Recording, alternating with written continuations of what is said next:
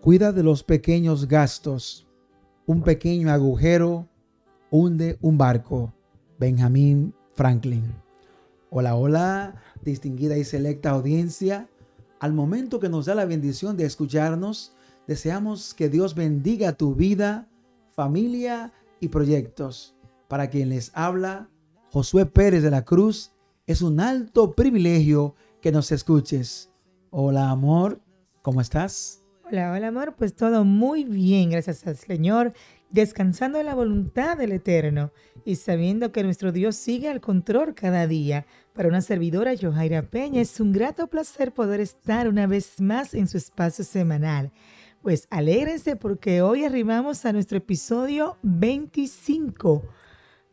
Con la ayuda de Dios y el apoyo de nuestra audiencia, seguimos paso a paso avanzando en esta placentera y fructífera labor. Reiteramos que ustedes forman parte de este proyecto. Es nuestra intención seguir creciendo y mejorando. Por esa razón, sus comentarios, preguntas, sugerencias, críticas, las pueden colgar en nuestras redes sociales, que son Proyecto Meraki 22 en Instagram, Proyecto Meraki en Facebook. También les recordamos nuestro número de WhatsApp, el 809 756-4335. Si disfrutas el contenido y te parece útil, por favor, dale like o que te gusta. Con esto la plataforma nos coloca en un mejor lugar. Así es, también le queremos recordar a la vez que estamos en varias plataformas de podcast, tales como es Anchor, Spotify, Google y las demás plataformas colocadas en nuestro link. Favor inscribirse en las mismas y compartir nuestro contenido entre sus contactos. Queremos una vez más reiterarles que todo el mes de enero ha sido dedicado al arranque de este hermoso y venturoso viaje en este 2022, tratando de aportar algunas herramientas que les permitan avanzar más ligero y mejor planificado durante todo este año. Desde este momento, en el lugar o espacio que te encuentres, te solicitamos que abra tu mente y corazón. Si quieres, busca lápiz y papel para que anote las sugerencias y humildes aportes que vamos a compartir, pues desde este instante arrancamos este espacio educativo y formativo, cual hemos llamado Amor entre tres. Pues no tiene de acabar. Ellos se nunca más han de cambiar. Haya cada día más amor en este hogar. Indiscutiblemente que la planificación de un viaje representa una gran empresa, un gran sueño donde todos los detalles y las energías deben confluir. De ahí que un punto muy importante es conocer cómo se van a distribuir los recursos, cuáles gastos vamos a incurrir.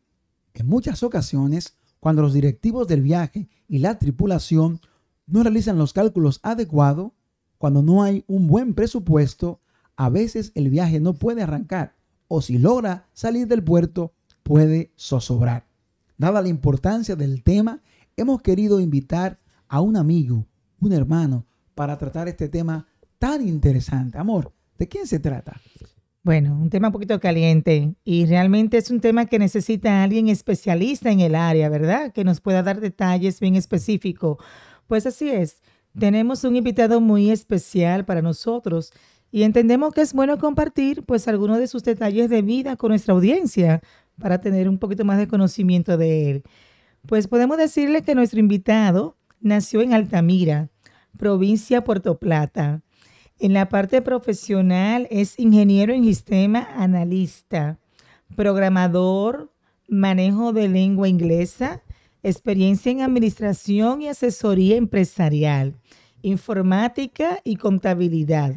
Nuestro invitado es un fiel seguidor de Jesucristo y su palabra. Y lo más interesante, está casado con nuestra hermana Carmen Gutiérrez, un poquito de añitos, miren nada más, desde el 1994, 27 añitos. cosa que fue ahorita. Tiene tres maravillosos hijos, colaboradores en diferentes ministerios. La mayor, Robesier Esther, la cual está casada con el evangelista Francis Romero, y dos hijos más, Roberto Ángel y Carolyn Almonte. Algunos datos, pues, en el plano ministerial, ¿verdad? Porque este hermano no se nos queda solo en el plano profesional. También tiene sus intereses en la parte del Señor. Es anciano por más de 12 años en la congregación de Las Palmas, Santo Domingo. También trabaja en ministerios de evangelización nacional en la República Dominicana. Es misionero del programa internacional LEVO, llevando cual talleres, seminarios y prédicas en varios países. Tiene experiencia de trabajo en radio, revistas digitales e impresa, creador de literatura evangelística y manejo de ministerios en las redes digitales sociales. Trabaja para el programa sabatino, nada más y nada menos que Red de Gracia. Para nosotros es un alto honor recibir a nuestro hermano Roberto Almonte. Así es, bienvenido Roberto Almonte a Amor entre Tres. ¿Cómo te sientes? ¿Algunas palabras para nuestra audiencia? Siento muy bien de estar entre ustedes, primeramente agradeciendo a Dios y también a ustedes por esta invitación, luego deseando las más ricas bendiciones para este maravilloso público que de, de diversa forma sintoniza este espacio. Pues muchísimas gracias, hermano Alberto. Para nosotros es un inmenso placer tenerle ustedes por aquí. Como usted sabrá, estos espacios son un tanto limitados de lo que es de tiempo, ¿verdad? Así que esto es, vamos a lo que vinimos y vamos a exprimir y a sacar el juguito en este momento. Y arrancamos, querido Roberto. Y tenemos una interrogante, a ver cómo podemos ayudar a nuestra audiencia. Y es una preguntita. En el arranque del viaje o al inicio de un año, ¿verdad? ¿Qué valor o importancia usted otorga al presupuesto? ¿Podría justificar nuestra respuesta? Decirnos el por qué. Ok, el, el valor es máxima importancia. Es de máxima importancia contar con presupuesto. La justificación es lo que nos da una idea, el presupuesto, de cómo iremos en, lo, en términos financieros. Mira lo simple. Me voy de viaje el próximo mes. Debo saber cuántos tengo y cuántos voy a gastar. Exacto. De otra manera, es como un barco a la deriva. ¿sí? Sí. Entonces, es es. un presupuesto.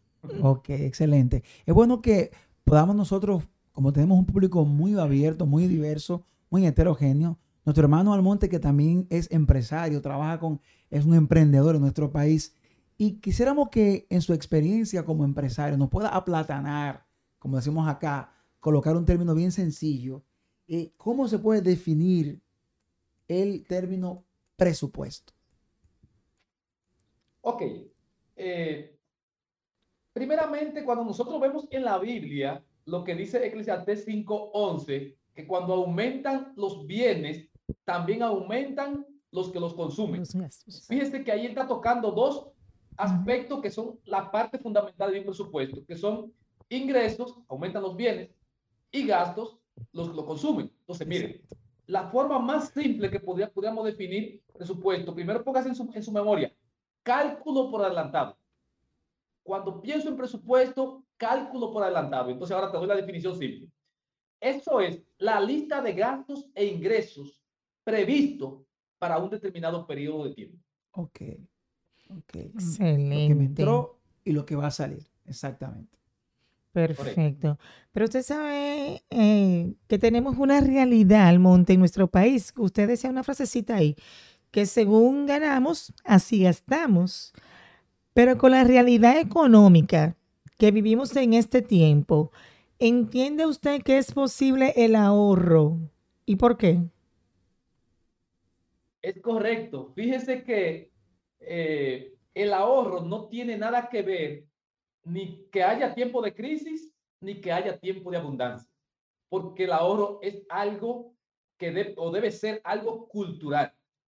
Cuando tú tienes la cultura hacia el ahorro, para ti no va a haber inconveniente en que los ingresos bajen o que los ingresos suban. Lo mismo que ocurra con los gastos, porque tú tienes una cultura de ahorro y lo que tú va, va a ocurrir en tu vida es que cuando los ingresos son menos, tus ahorros van a, disminuir, pero tú vas a seguir ahorrando porque tú tienes esa cultura de ahorro. Entonces, eh, en este tiempo, que lo que se prevé, y en la mayoría de los casos, las personas, a su economía se va a ver afectada por la crisis mundial a través de que ha traído la pandemia, ¿sí? Entonces, eso, ah, la respuesta ya te la dije, que no tiene nada que ver este, la realidad económica en que vivimos en este tiempo, este, no es problema y sí es posible mantener el ahorro. Y por el contrario, por el contrario, como los ahorros se hacen con, con un propósito, se entiende que las inversiones o ahorros este, sean con un propósito definido y con un tope o límite, para uno poder evitar este, pasarse la vida haciendo riquezas sin fin. Exacto. Ok. Como dice Lucas este, 12, 20, recuérdate de aquel hombre que se hagámonos más almacenes. O sea, el ahorro, el ahorro, el ahorro siempre con un propósito. Entonces, ya dicho lo anterior, y, y siendo que el ahorro con un propósito, cuando la economía se pone más difícil, si tus intenciones, si tu propósito continúan ahí y tu cultura de ahorro también, entonces sí, hermana, aún en crisis podemos ahorrar. Sería Ok. bueno que usted nos agregue, hermano, en esa parte del ahorro. ¿Hay alguna recomendación? Porque muchísimos economistas plantean y hombres de, de empresa de que hay un porcentaje establecido para uno ahorrar. Por ejemplo, de mis ingresos, ¿cuánto yo debería por lo menos dejar para, para ahorrar? Sí, eh, en, teoría, en teoría se tienen, de, eh, ah, como usted ha dicho, lo que son, algunos entienden que la, lo sano, si está haciendo una- un ahorro sano, este, debe- debe- debería estar eh, en aproximadamente un 20-25% de tus ingresos. Un- Ok. Un, un ahorro realmente sano. Sin embargo, eh, hay otras variables que pueden hacer que eso disminuya o que eso aumente.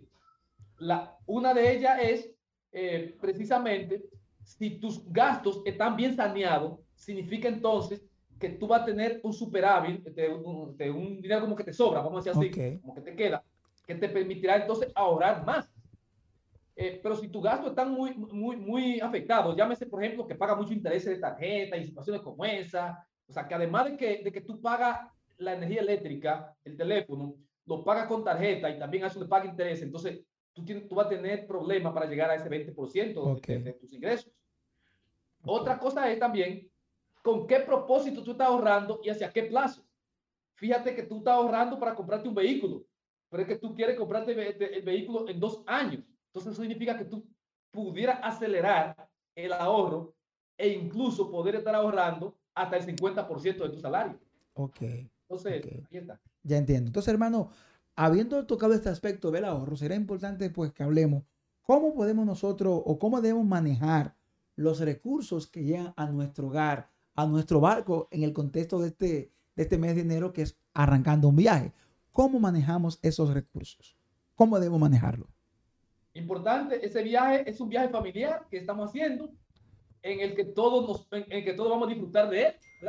Así es. Este, entonces, todos tenemos que ser afectados en ese viaje, ya sea por cualquiera de las emociones, las que traigan penalidades como las que traigan alegría. Y en ese sentido, entonces, eh, de igual manera, el que quiere moños bonitos tiene que aguantar dice sí. aquí en nuestro país dominicano. Es. decir, si tú quieres disfrutar de algo, tienes también que saber que eso te va a doler. O sea, este, probablemente eh, tenemos que hacer un viaje a Disneylandia o donde fuere, la familia. Entonces, vamos a hacer unos gastos fuertes en este año. Significa entonces que toda la familia se va a ver afectada. Probablemente eh, la salida que se hacía todo domingo, habrá que reducirla a uno un domingo por mes, por ejemplo. Y en ese caso, entonces, el presupuesto es lo correcto, que se maneje de manera compartida. De manera compartida es, lo más correcto que debemos manejar el presupuesto en la familia. Y cuando decimos compartido es el mejor término que encontramos, porque no significa simplemente que una sola persona tendrá todo el dinero y, y lo gastará y lo usará, sino que eh, todo será ahí compartido. Posiblemente uno es el que va en, en, en una de las cuentas de los miembros de la casa, es que se está llegando el dinero que entra por diferentes vías. Pero también hay otras entradas que tú dices, por ejemplo, tenemos entrada de algunas casas que tenemos de alquiler acá, o tenemos este, certificados financieros. Tú le dices, puedes ir a, a la esposa, mira, tú, como tú tienes gastos que yo conozco, familiares, personales y esto, lo que entra de, de, ese apartamento, eso es totalmente tuyo. Tú lo administrarás a tu manera, pero ya tú sabes que lo que te, tu, tu salario, por ejemplo, te, o, o, la pensión que te entra, porque estamos hablando de un público muy, como usted ha dicho, aquí hay personas que están escuchando esto que ya están pensionados, mientras hay otros que son tan jóvenes que los que están en estudios. Y todo debe debe ser parte ahí de esto que estamos hablando. Entonces, en este caso debe ser compartido, pero que se entienda bien a qué nos referimos con compartido es. Es como todo llega a una misma canasta y entonces empieza a distribuirse según la necesidad de cada miembro del hogar.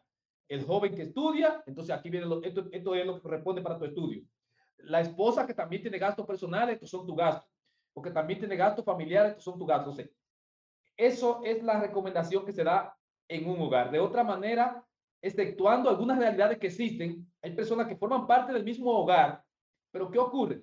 Tienen que irse por X tiempo, por ejemplo, por estudio, una joven que estudia medicina, y estoy hablando en experiencia propia, eh, entonces, realmente, eh, eh, ella va a tener que manejar un presupuesto porque ella tiene que irse por un mes o por una semana a una, a una, una pasantía, no sé cómo le llaman ustedes en esa parte que hacen antes de terminar su graduación.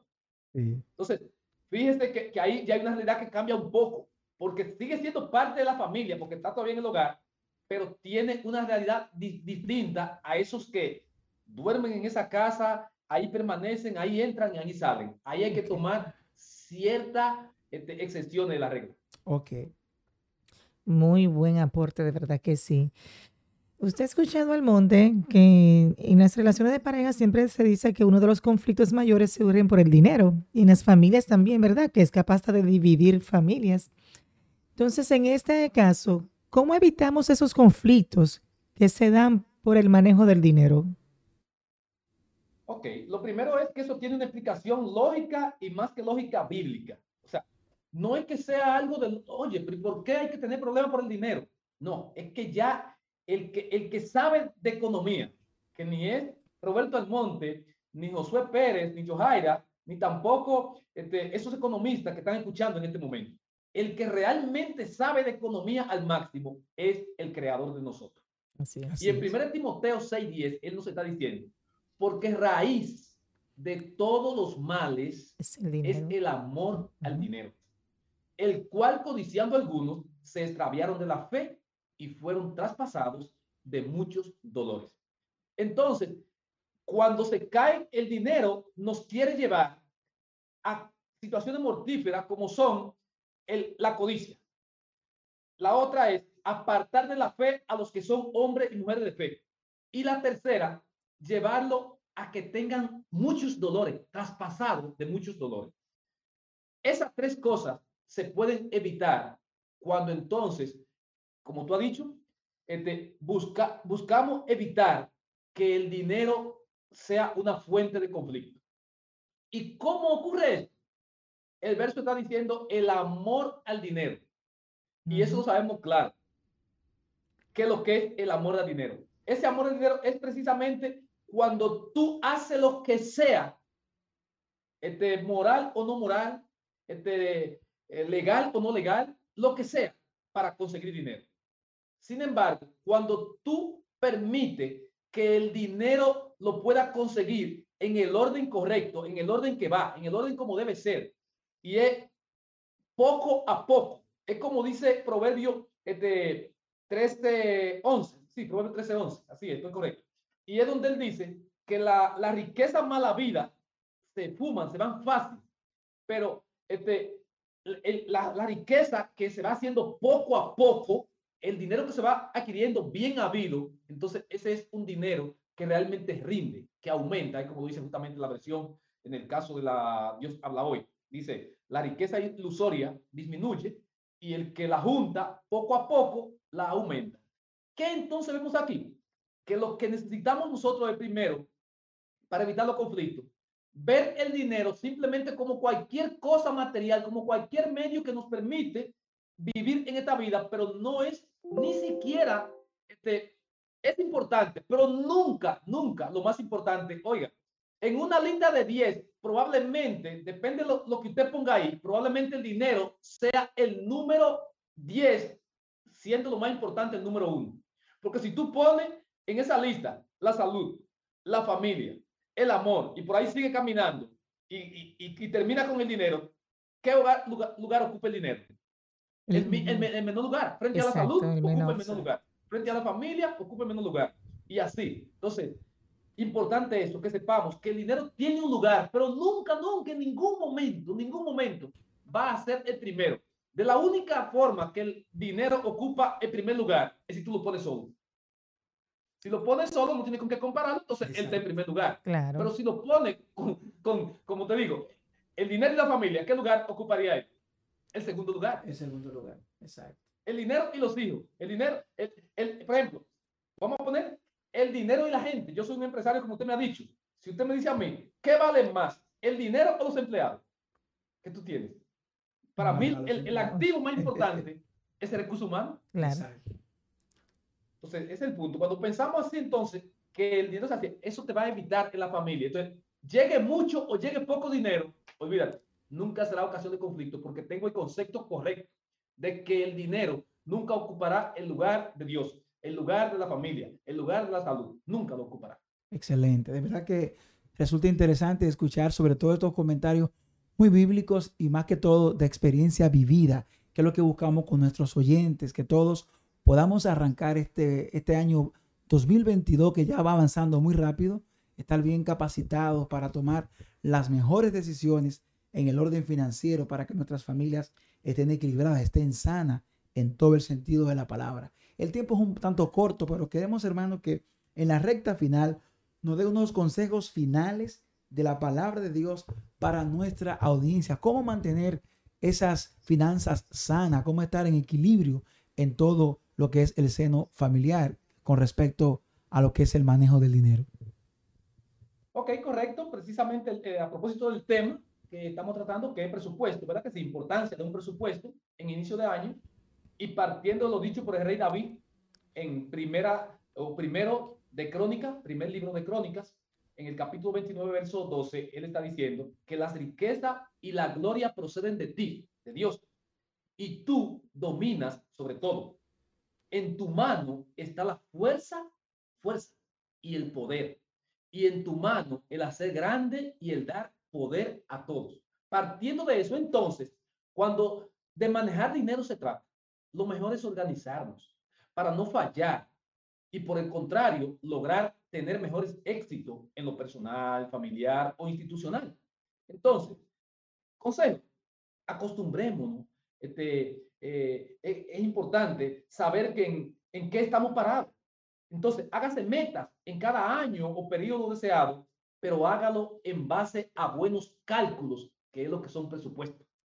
Esto es eh, lo que nos permite entonces a nosotros de poder decir que estamos, como usted ha dicho en este, en este viaje, sabemos de dónde estamos partiendo y también sabemos hacia dónde llegaremos y en la condición en la que llegaremos, porque esos detalles financieros están bien calculados, a, amarrados a través de lo que llamamos un buen presupuesto. Y quiero concluir, porque a veces la gente cuando piensa en presupuesto piensa en contabilidad y en una cosa muy avanzada.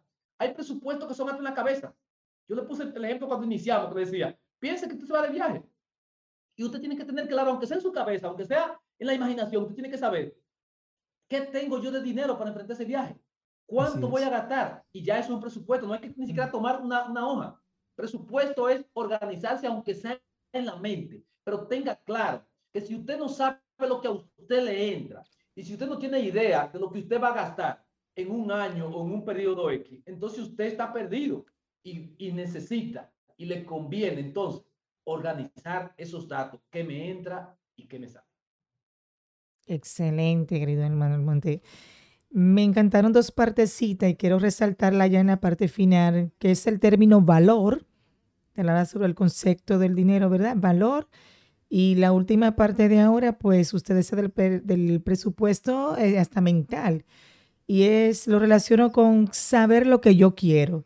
Cuando me planifico algo, me propongo algo, si sé lo que quiero, hacia dónde voy, pues creo que es fácil hacerlo de esa manera. Queremos agradecer a nuestro hermano y amigo Roberto Almonte. Gracias por, por tan oportunos y prácticos consejos. Si nuestro hermano, pues nos gustaría, ¿verdad? Para la audiencia, eh, ya en las partes final, algunas palabras y también si puede compartir algunas redes sociales en la cual nuestra audiencia pueda tener algún acercamiento o contacto, dudas, ¿verdad? Que quieran tener con usted. Nos encantaría si usted puede dar esa información. Sí, correcto. Este, siempre estamos a la disposición porque somos siervos de Cristo. Para eso estamos, para servir. Precisamente eh, la forma mejor de comunicarse conmigo es a través en Facebook.